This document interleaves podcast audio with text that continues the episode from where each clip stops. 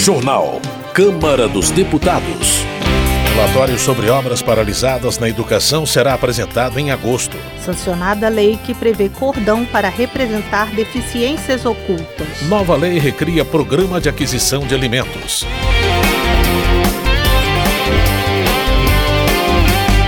Boa noite. O governo sancionou sem vetos a lei que recria o programa de aquisição de alimentos e institui o programa Cozinha Solidária. Mais detalhes com a repórter Silvia Munhato. A nova lei prevê que pelo menos 30% das compras públicas de alimentos sejam adquiridas via agricultura familiar, tendo como destino projetos de combate à fome. Os produtos adquiridos também poderão ser distribuídos às redes pública e filantrópica de ensino. A nova lei tem origem em proposta aprovada pela Câmara e o Senado. Na Câmara, o relator, deputado Guilherme Boulos, do PSOL de São Paulo, incluiu no programa produtos da agricultura urbana e a produção de sementes. Também propôs a inclusão do programa Cozinha Solidária, voltado a pessoas em situação de vulnerabilidade, como aquelas em situação de rua. O PAA dará prioridade para a compra de alimentos produzidos por famílias inscritas no Cadastro Único para Programas Sociais, o CAD Único, e em seguida a povos indígenas, quilombolas, assentados da reforma agrária, pescadores, negros, mulheres, juventude rural, idosos e pessoas com deficiência. Esses produtos serão adquiridos sem licitação, desde que o preço seja compatível com o de mercado. Alimentos orgânicos poderão ser comprados por até 30% a mais. Guilherme Bolos destacou a importância do programa. O PAA é um programa criado pelo governo do presidente Lula, já em seu primeiro mandato que tem como objetivo atuar nas duas pontas. De um lado, comprar alimentos, fazer compra pública de alimentos de pequenos produtores da agricultura familiar e, com isso, fortalecendo aqueles que muitas vezes são excluídos do mercado. De outro lado, o PA atua combatendo a fome com uma ampla rede de distribuição de alimentos. Entre as novidades do novo programa de aquisição de alimentos está o aumento no valor individual que pode ser comercializado pelos agricultores familiares, de 12 mil para 15 mil reais por ano. O novo programa também retoma a participação da sociedade civil na gestão, por meio do grupo gestor do programa de aquisição de alimentos, e institui uma participação mínima de 50% de mulheres. Da Rádio Câmara de Brasília, Silvia Minhato. Welter, do PT do Paraná, destaca a importância da agricultura familiar na produção de alimentos saudáveis e defende a compra direta de comida desse segmento para ser distribuída nas escolas e nos restaurantes populares. Welter também é autor de proposta que inclui os institutos federais no Programa Nacional de Alimentação Escolar. O parlamentar alega que a inclusão de mais de 500 institutos no programa vai beneficiar os estudantes e os pequenos agricultores. Vicentinho Júnior do PP do Tocantins solicita ao governo federal, por meio dos bancos oficiais e de fomento do Sistema Nacional de Crédito Rural, um alongamento das dívidas dos produtores rurais advindas do derretimento dos preços dos produtos agropecuários. Vicentinho Júnior também registra a importância do derrocamento do rio Tocantins, que permite permitirá torná-lo o maior e mais barato modal de transporte para o país. Segundo o deputado, várias obras apresentam um ritmo lento, devido às exigências excessivas do IBAMA. Direitos Humanos. Foi sancionada a lei que prevê o uso de cordão com desenhos de girassóis para representar deficiências ocultas, como o transtorno do espectro autista, por exemplo. A repórter Carla Alessandra tem mais detalhes. A partir de agora, a legislação brasileira prevê que o uso do cordão de fita com desenhos de girassóis representa nacionalmente a identificação de pessoas com deficiências ocultas. O texto prevê que o uso do cordão é opcional, mas que sua ausência não prejudica o acesso a direitos e garantias previstos em lei. A lei também não dispensa a apresentação de documento que comprove a deficiência caso seja solicitado pelo atendente ou autoridade competente. A lei tem por objetivo evitar que essas pessoas sejam discriminadas, como ressaltou o relator da proposta na Câmara, o deputado Alex Manente, do Cidadania de São Paulo. É o caso, por exemplo, das pessoas com transtorno de espectro autista, surdez ou visão subnormal. Não são raros os relatos de que essas pessoas foram abordadas de maneira ríspida, sendo questionadas por utilizar uma vaga de estacionamento reservado para deficiência ou a fila de atendimento preferencial, apesar de estarem agindo de boa fé justamente defendendo algo que lhe é de direito. Dados da Pesquisa Nacional para Amostra de Domicílios de 2022 mostram que a população com deficiência no Brasil foi estimada em 18 milhões e 600 mil pessoas de dois anos ou mais, o que corresponde a 8,9% da população dessa faixa etária. No entanto, os dados não englobam o número de autistas ou de outras divergências cognitivas. Da Rádio Câmara de Brasília, Carla Alessandra. Osmar Terra, do MDB do Rio Grande do Sul, comemora os quatro anos de promulgação da lei que instituiu a Política Nacional de Prevenção da Automutilação e do Suicídio, baseada em proposta de sua autoria. Osmar Terra alerta para a evolução dos crimes cometidos em ambientes virtuais, como o cyberbullying, e afirma que o parlamento deve estar atento para promover a saúde mental de crianças e adolescentes. Política. Rogério Correia, do PT de Minas Gerais, destaca algumas conquistas importantes do governo Lula. Segundo ele, durante as viagens à China, Emirados Árabes, Portugal, Espanha e Estados Unidos, o chefe do Executivo Nacional conseguiu um total de 97 bilhões de reais em investimentos para o Brasil. Rogério Correia afirma que essa conquista é especialmente notável uma vez que o governo anterior fez o Brasil perder espaço no cenário da política internacional, prejudicando as relações comerciais do país com outras nações. Érica Hilton, do PSOL de São Paulo, comemora o retorno da esperança e da organização dos movimentos representantes das diversidades e pluralidades da população brasileira, os quais, segundo suas palavras, foram massacrados nos últimos quatro anos. Érica Hilton acusa o governo estadual e a Prefeitura de São Paulo de menosprezarem e abandonarem a população em situação de rua, dando origem ao que ela chama de crise humanitária na cidade. Rosângela Moro, do União de São Paulo, alega que o Poder Executivo tem tentado governar por meio de decretos. A deputada alerta que toda regulamentação deve ser estabelecida pelo Legislativo e não por meio de canetadas do governo. Rosângela Moura observa que o atual governo já tentou baixar os juros de maneira forçada e alterar o marco do saneamento básico através de decreto. A deputada acrescenta que o próximo alvo do Executivo Federal é investir na mudança da lei das estatais. Na opinião de Gustavo Gayer, do PL de Goiás, a viagem do presidente Lula à Europa foi marcada por uma série de gafes e equívocos. Segundo o deputado, o presidente chegou a ser interrompido ao discursar no parlamento português devido à sua alta rejeição.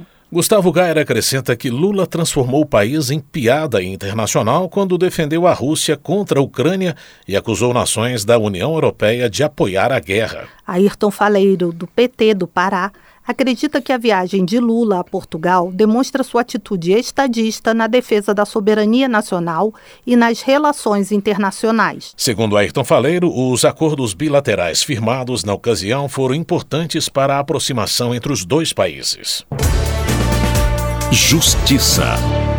Alfredo Gaspar, do União de Alagoas, critica a decisão do Conselho Nacional de Justiça, que aposentou compulsoriamente um desembargador federal acusado de ligação com o tráfico internacional de drogas. Segundo Alfredo Gaspar, a sentença envergonha a justiça brasileira por dar salário vitalício a alguém que beneficiou o crime organizado ele afirma que falta transparência aos processos da justiça brasileira. Lucas Redecker, do PSDB do Rio Grande do Sul, critica a decisão do Conselho Nacional de Justiça de retornar o pagamento do adicional por tempo de serviço para juízes federais, conhecido como quinquênios. Lucas Redecker afirma que os 5 bilhões de reais por ano gastos com o pagamento do adicional a juízes federais poderia ser investido em outras áreas mais importantes para a população, como saúde e educação.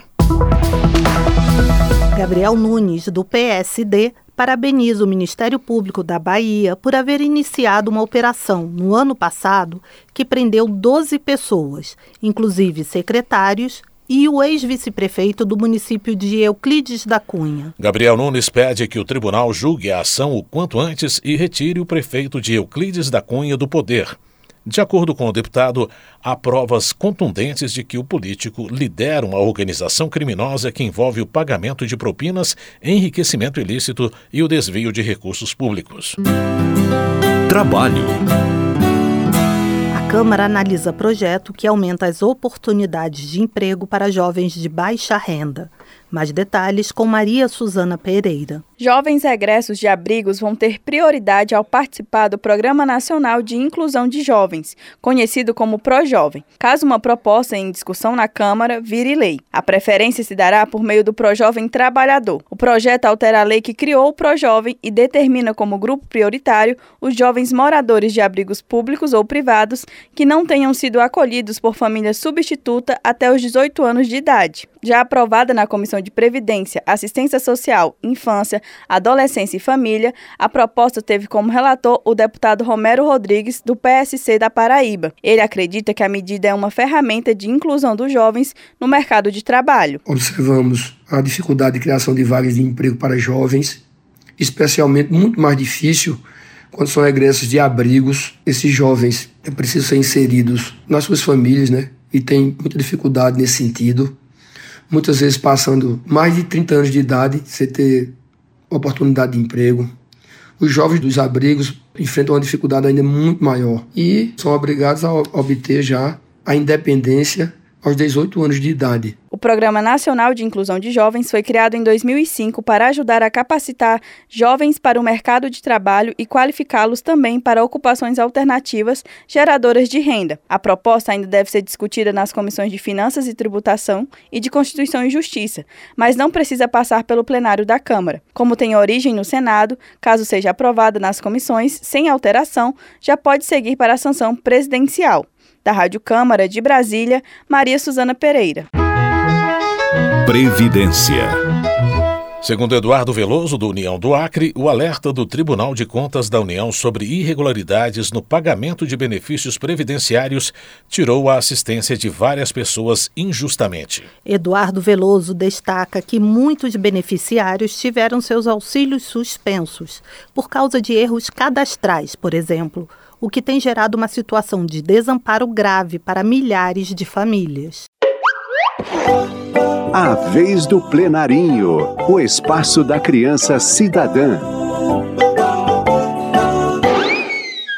A Constituição Federal de 1988 completa 35 anos em outubro e a gente quer convidar a criançada para essa festa. Vem participar do concurso de desenhos Constituição, Democracia e Infância. Pense na pergunta: o que a Constituição Cidadã representa na vida de crianças e adolescentes? Agora capriche na criatividade e responda pra gente em forma de desenho ou pintura. São duas categorias, para estudantes do primeiro ciclo e do segundo ciclo do ensino fundamental. Os cinco primeiros terão seus trabalhos exibidos na exposição 35 anos da Constituição Cidadã. E os dois primeiros lugares de cada categoria virão a Brasília com tudo pago. O prazo para envio de desenhos é até o dia 11 de agosto. Acesse plenarinho.leg.br e saiba mais. Uma produção da equipe do Plenarinho. Educação. Pompeu de Matos, do PDT do Rio Grande do Sul, manifesta solidariedade à comunidade escolar que pede mais segurança e apoio à educação pública. Pompeu de Matos considera que a escola, por ser um lugar de formação de cidadãos, merece ter seus profissionais valorizados.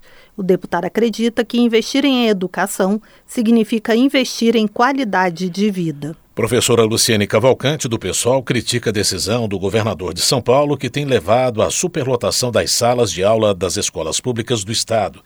A deputada condena as classes com 50 alunos e o corte de 5% nas verbas destinadas para a educação. Professora Luciene Cavalcante também denuncia outros ataques cometidos pelo governador paulista ao ensino público como a precarização do trabalho dos profissionais, o descumprimento do pagamento do piso nacional dos professores, a inviabilização do quadro de apoio escolar e a falta de amparo aos estudantes com deficiência. Paulão do PT de Alagoas celebra a recomposição orçamentária e financeira das universidades e institutos federais do Brasil, anunciada pelo presidente Lula e pelo ministro da Educação.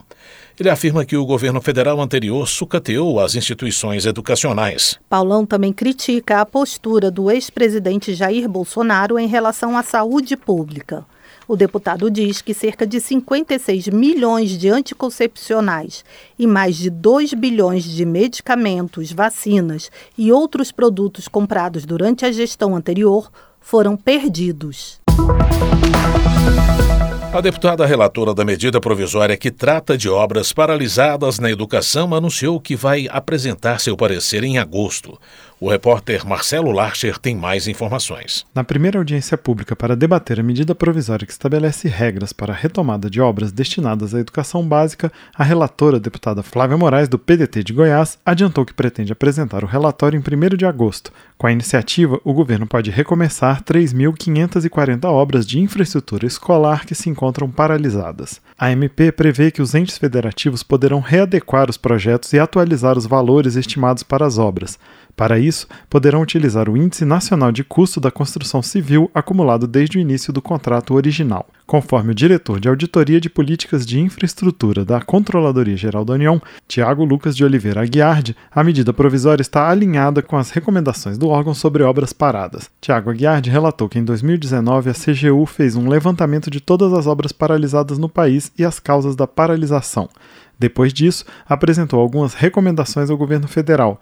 Dentre elas, sugeriu que não se iniciassem novas obras sem que aquelas em andamento fossem concluídas. Segundo o diretor de auditoria da CGU, em 2019 eram mais de 10 mil projetos em execução. A controladoria também teria recomendado a elaboração de um plano de retomada das obras paradas, exatamente o que prevê a medida provisória no caso da educação. É interessante que a medida provisória traz alguns pontos que estão muito alinhados ao que, ao que recomendações de órgãos de controle falam. Né? Né? Eu vou citar alguns, por exemplo, necessidade de priorização das obras inacabadas em detrimento de novos investimentos. A MP é isso, né? O segundo, vamos estabelecer critérios de, de priorização. E aí a MP traz um critério muito simples, que é obra está com percentual de execução próximo do fim. Possibilidade de mudar o projeto, nós estamos falando de obras de 10 anos, de 8 anos atrás, né? Talvez a necessidade do município seja diferente agora. Quanto ao texto que será elaborado pela relatora Flávia Moraes, Tiago Aguiardi fez algumas sugestões. Ele defende, por exemplo, que não sejam incluídos muitos critérios novos para a seleção dos projetos a serem retomados, porque isso poderia dificultar a seleção e ainda levar a questionamentos judiciais sobre as escolhas.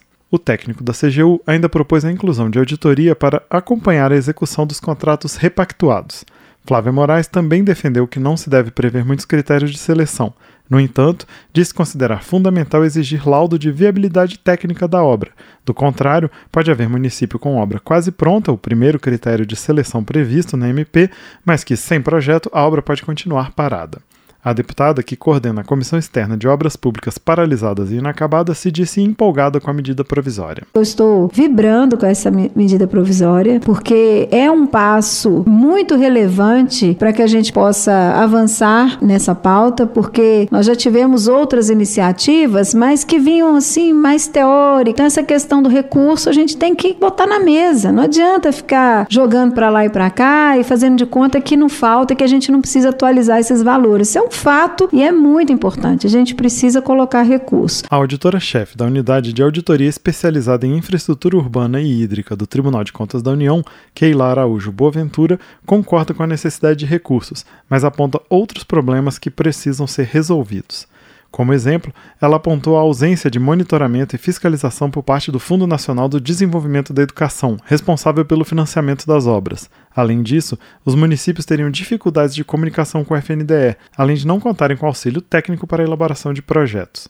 O presidente da comissão mista, senador Alessandro Vieira, do MDB de Sergipe, ressalta ser realmente uma constatação nas bases a características diminuta das equipes do FNDE e, por isso, haveria demora na análise de projetos. No entanto, disse acreditar que com a previsão de orçamento será possível contornar os problemas. Todos nós temos a convicção de que a educação é fundamental para o desenvolvimento do cidadão e do país, e ela só é importante quando chega no orçamento, porque no discurso ela está desde sempre e nunca mudou nada. É também uma, uma constatação nas bases, a característica diminuta das equipes e por conta disso uma demora na análise de projetos, isso dificulta muito o atendimento. A previsão do governo federal é investir cerca de 4 bilhões de reais na retomada de obras paralisadas nos próximos quatro anos. Se todos os projetos de escolas forem concluídos, a MP pode beneficiar 450 mil crianças, com vagas na educação infantil e básica. Da Rádio Câmara de Brasília, com informações de Maria Neves, Marcelo Larcher. Termina aqui o jornal Câmara dos Deputados, com trabalhos técnicos de Milton Santos e apresentação de José Carlos Andrade e Mônica Tati. Uma boa noite para você. Uma ótima noite. A Voz do Brasil retorna amanhã. Você ouviu A Voz do Brasil. Boa noite.